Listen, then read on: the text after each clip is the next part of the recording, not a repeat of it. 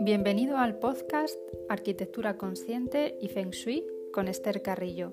Desde aquí planteamos la vivienda como un método de autoconocimiento para el desarrollo personal, el aprendizaje y la evolución espiritual.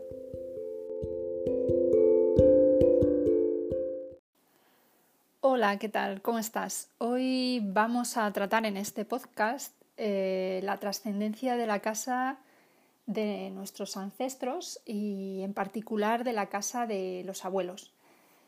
Eh, me centraré sobre todo en, la casa de la abuela por bueno, unas cuestiones que, que os voy a comentar más adelante.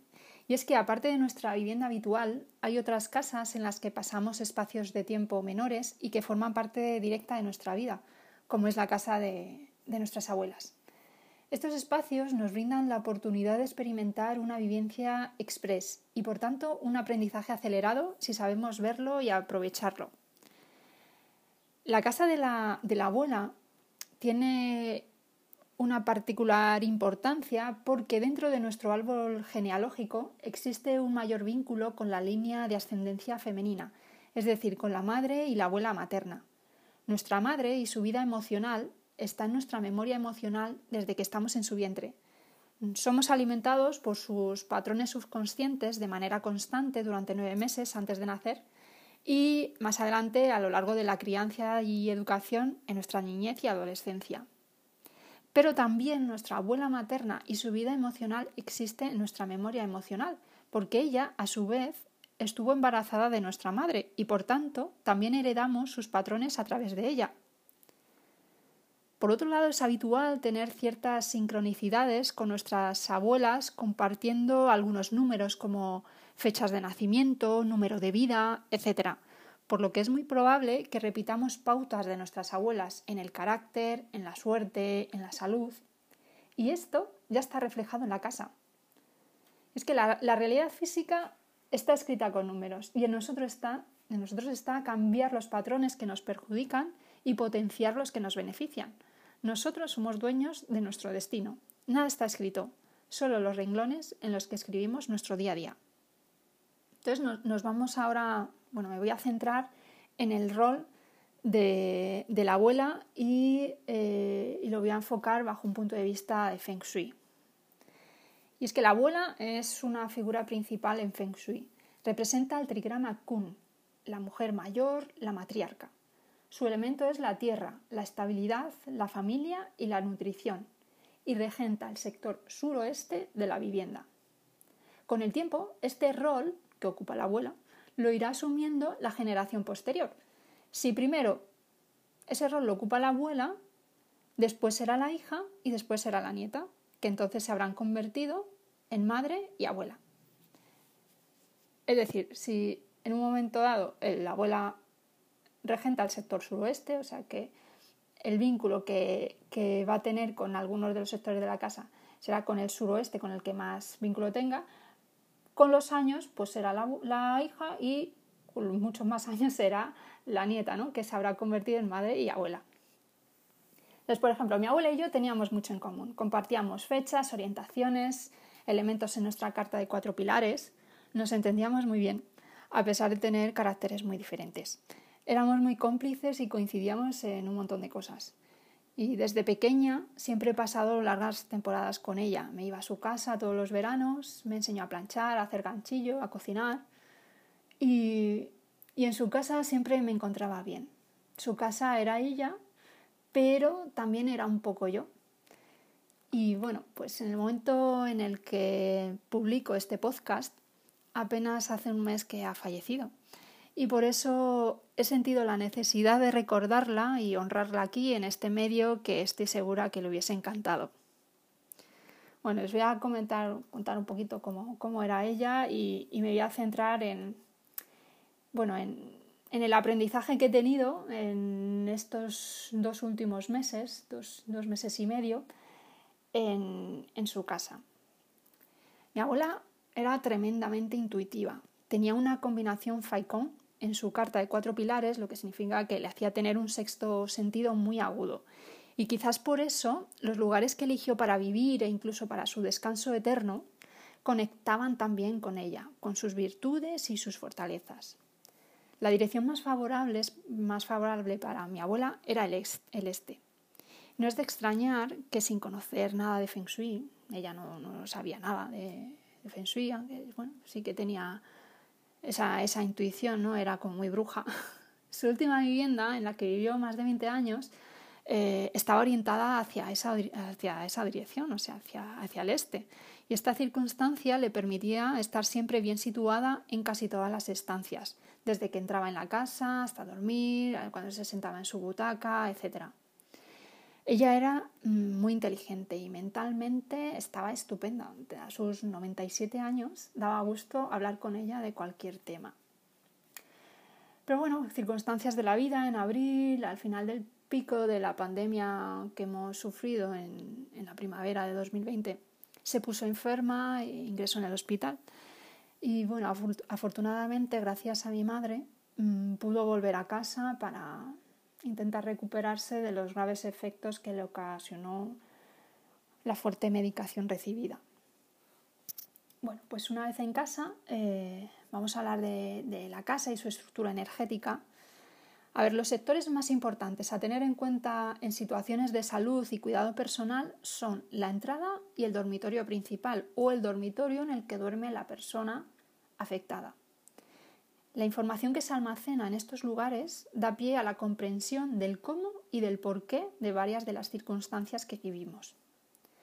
La entrada, su entrada estaba en el sur, la estructura energética anual en ese lugar ya indicaba debilidad en la salud y enfermedades vinculadas a distintos órganos en relación a ese sector y a su número de nacimiento, el número QA. Esta combinación estaba muy activa con la llegada de la energía del mes de marzo, que afectaba en mayor medida a personas con consonancia numérica con este sector y con un estado de salud débil. En mayo se activa este sector con la llegada de una energía fuego. Cada energía eh, la energía es cambiante ¿no? y va evolucionando eh, constantemente a lo largo del tiempo, ¿no? Eh, cada año, cada mes, cada día, cada dos horas.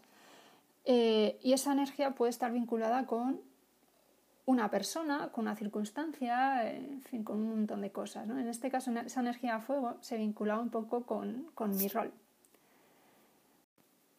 Su dormitorio ocupaba el sector noroeste, sector vinculado al padre al hombre mayor, al abuelo.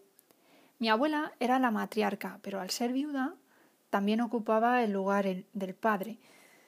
Esto pasa cuando en Feng Shui no están todos los miembros eh, de la familia, falta uno. El sector al que hace referencia ese miembro puede ser ocupado por otra persona de la familia o incluso una misma persona puede ocupar dos, dos, sectores. O sea, se puede vincular eh, dos sectores de la casa con una única persona. Bueno, pues en, 2020 eh, la característica de este sector es la, estabilidad, la energía elevada y positiva, energía vinculada con el rol de mi hermana. En abril, la estructura energética de ese sector promovía los éxitos futuros y a largo plazo y lo positivo que aún está por llegar. A lo largo de varias semanas parecía que, mi abuela se iba recuperando al cuidado de mi madre, alternando mejorías y empeoramientos. Y bueno, esto es también porque el campo energético de su dormitorio en ese año pues actuaba a su favor, manteniéndola estable dentro de, la situación tan delicada que, tenía. Y fue con la llegada del mes de junio, cuando el noroeste indicaba obstáculos, empeoramiento de una situación dada, pero también indicios de, prosperidad en los cometidos. Pero bueno, al final pues falleció. En ese momento me costó entender la situación y, sobre todo cómo se combina lo positivo y lo negativo en un mismo momento y, no poder imaginar el resultado, algo que, que comprendí después. En Feng Shui todo es cíclico y cambiante, no hay principio ni fin, sino transformación y evolución. En cada momento se suceden infinitas posibilidades que, según el estado físico, emocional, mental y espiritual de la persona, se experimenta una u otra cosa. En cada lugar existe una combinación energética que se mantiene por más o menos tiempo y que se va modificando con la llegada de otras energías, otras estrellas, otras personas. Son los factores que van conformando la experiencia y, en consecuencia, el aprendizaje y la evolución.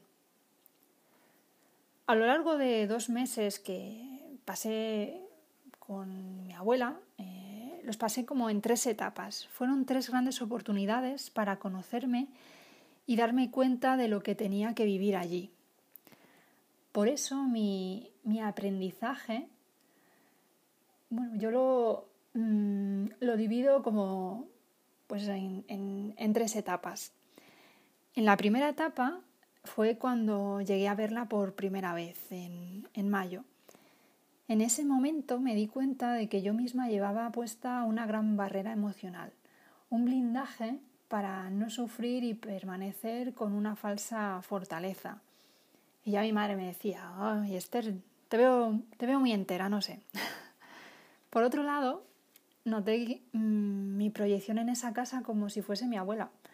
Fui somatizando sus problemas físicos porque de manera inconsciente deseaba que, mi abuela se recuperase y absorbí parte de su malestar.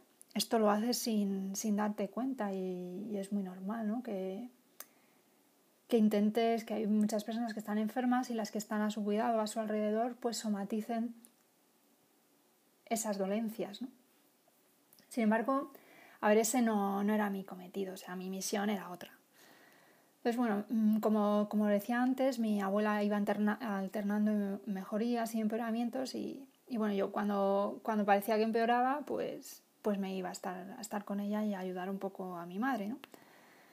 Entonces fue en, en mi segunda visita, pues al cabo de unos 10 días, volví, pero esta vez acompañada de mi hermana, cuya presencia en la casa era necesaria en cierta manera para mi evolución.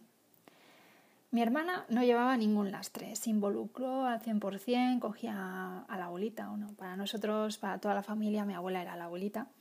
Eh, la cogía de las manos, la abrazaba, la besaba. Sencillamente, eso fue lo que ella hacía y, y yo no podía. Entonces comprendí a través de mi hermana que debía soltar mi barrera emocional y aceptar vivir la experiencia.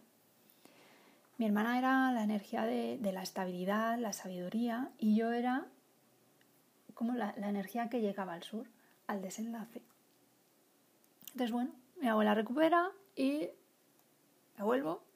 Y, bueno, pues ya al, final del, mes de mayo vuelvo a su casa por tercera vez y estaba consciente, apenas podía ya hablar, pero aún así me preguntaba cosas. ¿eh? Entonces, bueno, pues sentí la necesidad de cogerle la mano y, y en ese momento, sin palabras, sentí su despedida dentro de mí. Me estaba diciendo adiós desde su alma. Y al día siguiente llega la hora. Acepto la situación y cogida sus manos, la acaricié, comencé a hablarle sin pensar. Me salían las palabras solas eh, bueno, y le decía pues un montón de cosas, ¿no? Sobre, sobre el maravilloso viaje que le esperaba, que no tuviese miedo, mi abuela era, era muy miedosa. Y, y la tranquilicé, le dije que, que, aquí nosotros estaríamos bien, le di todo mi amor y las gracias por haber sido mi abuela. La abracé fuerte y, y con una sonrisa se fue con mucha paz.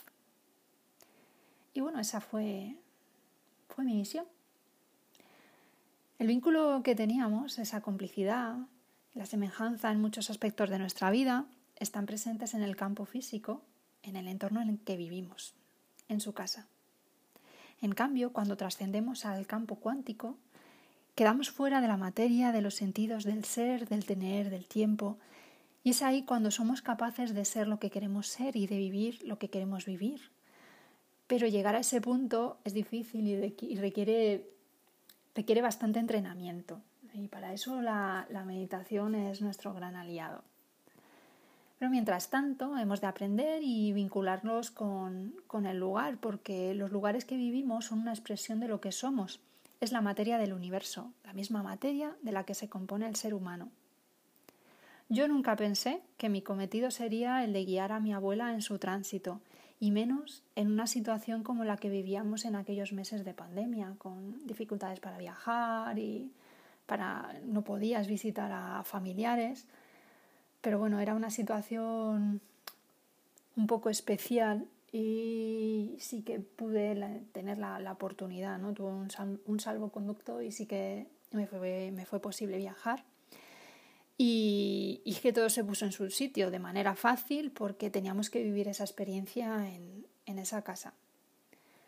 Todas las energías que envolvieron la casa en ese periodo de tiempo era energía estelar.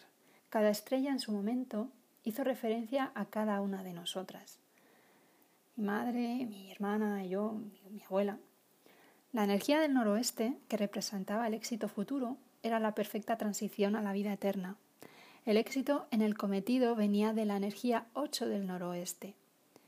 Esta estrella tendió su mano a la estrella 9, que llegó al sur, materializando la experiencia. Éramos mi hermana y yo. Nuestra presencia fue necesaria para la red familiar. Por otro lado, también la presencia de mi madre sirvió de puente y de soporte para que mi abuela aprendiese la lección más importante de la vida, que es el amor incondicional. Días después fui con mi madre al lugar donde estaba enterrada. Observé que su tumba estaba perfectamente situada con respecto al entorno, protegida y bien orientada. Incluso al llegar, un rayo de luz la iluminaba desde el oeste. Mi abuela descansa orientada hacia el este. Su mejor dirección, la del éxito. Esta situación me impresionó gratamente, porque descansa en un lugar perfecto, elegido por ella cuando era joven, con su certero sexto sentido. Y es que eh, el lugar en el que reposan los ancestros es muy importante. De hecho, el origen del Feng Shui se basa en la observación de la naturaleza para la correcta ubicación de los lugares de enterramiento. La buena vida de las generaciones posteriores se, se garantiza honrando y respetando a los ancestros, porque son la base de nuestro árbol genealógico. Por esta razón deben descansar en lugares protegidos y bien escogidos en el entorno. Siempre que, exista esa posibilidad, ¿no?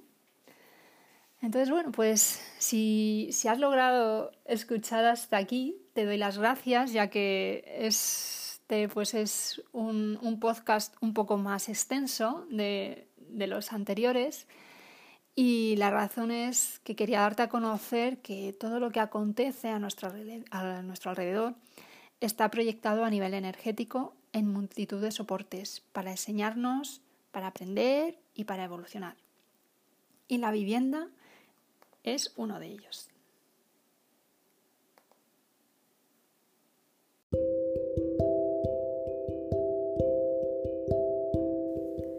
Hasta aquí el capítulo de hoy.